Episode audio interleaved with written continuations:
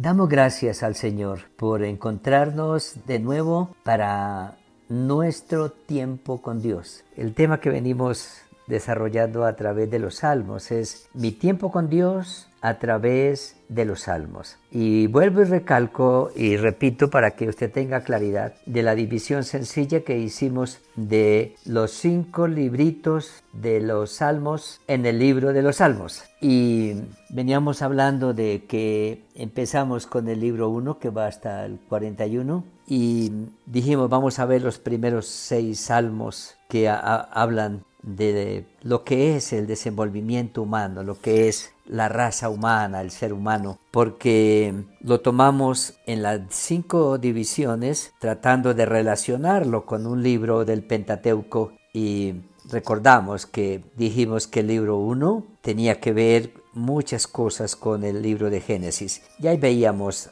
la creación del hombre como varón y veíamos la lucha del ser humano después de que rompió con Dios. Pero mi tiempo con Dios, mi tiempo con Dios, ¿cómo fue nuestro tiempo hoy? Es posible que la mayoría pasaron el tiempo en su oficina o trabajando desde la casa, de pronto estudiando y o enseñando, reforzando pero de pronto hubo otros tiempos y fue el tiempo suyo acompañando a su paciente en la clínica o de pronto no pudo verlo sino esperando afuera con ansiedad alguna respuesta de cómo está. Esos son tiempos también que cuentan y son tiempos mucho más apremiantes que los tiempos normales de la cotidianidad.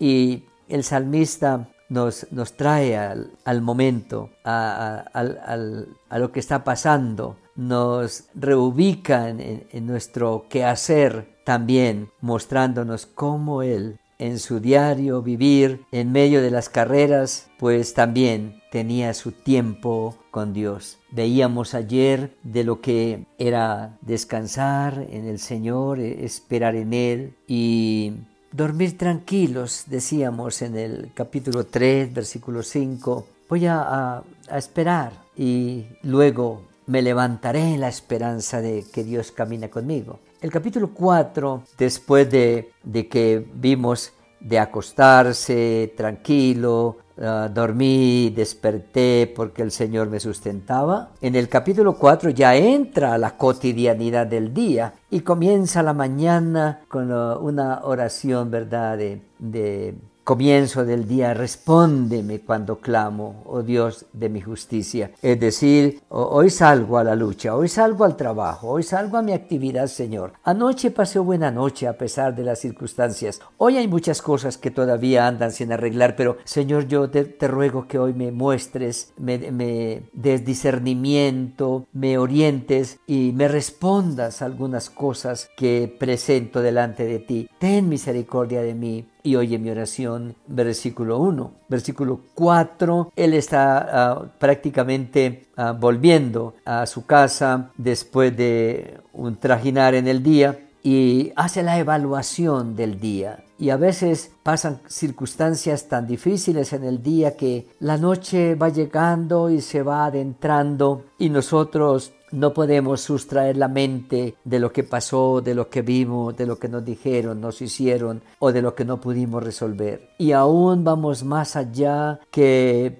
el sueño no llega a nosotros, que tratamos de conciliar, de dormir, pero el sueño como que se ausenta. Y David dice, a veces en ese tiempo de insomnio podemos pensar cosas que no son las mejores. Por eso en el capítulo 4, el, versículo 4, él dice, temblad y no pequéis. Muestra cómo a veces nos sentimos tan abrumados que quisiéramos tomar decisiones que no son las mejores, ya sabiendas de que no son las mejores. Ah, quisiéramos hacerlo porque no veo otra alternativa, pero eso empeoraría las cosas. Y el salmista en, el 4.4 dice, cuidado, cuidado, temblad y no pequéis. Es decir, conténgase, por favor, eh, no lo haga, espere un poco. Y a renglón seguido dice, Piénselo bien. Meditad en vuestro corazón estando en vuestra cama y callad. No solo está hablando de lo abrumadora que es la mente con tanto pensamiento que viene y que se va, que se cruza, que casi nos intimida, sino que también dice a veces el corazón es un corazón que se aflige, se entristece y cae en el dolor, en las lágrimas, en, en el renegar,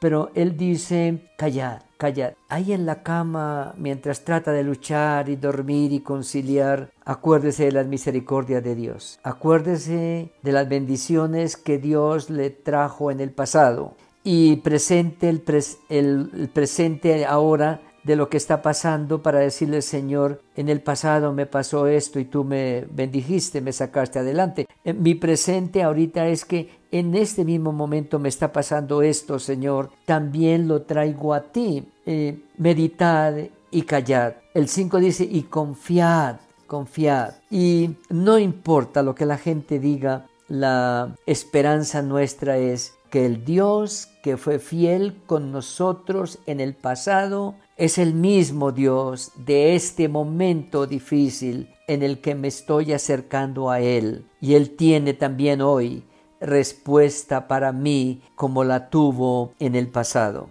Después de esa lucha en el corazón, después de hablar con Dios, de contenerse, de tomar malas decisiones, de reflexionar, de recordar el pasado y la misericordia de Dios y guardar silencio, él dice, Señor, aquí está mi vida. Es como el recuento de mi día. Basta a cada día su propio mal. Y Señor, quiero descansar en ti. Tengo paz, tengo tranquilidad, aún sin resolverse mis problemas. Por lo tanto, cierra con el versículo 8, que la mayoría no sabemos, Salmo 4.8, en paz me acostaré para no pasar el tiempo dando vueltas y vueltas en la cama, meditando y a veces renegando, de alguna manera organizo mis cosas con Dios cada día. Señor, este fue mi día. Me diste esto, me falta esto, te fallé en esto, me bendijiste en esto. Señor, gracias. Y aunque hay cosas sin resolver, en paz me acostaré y en paz dormiré, porque tú eres mi confianza y mi seguridad para vivir. Esa es la humanidad. Génesis nos muestra cómo de que rompimos con Dios empezamos en inquietud, en desasosiego, en incomodidad, pero podemos volvernos a Él en la certeza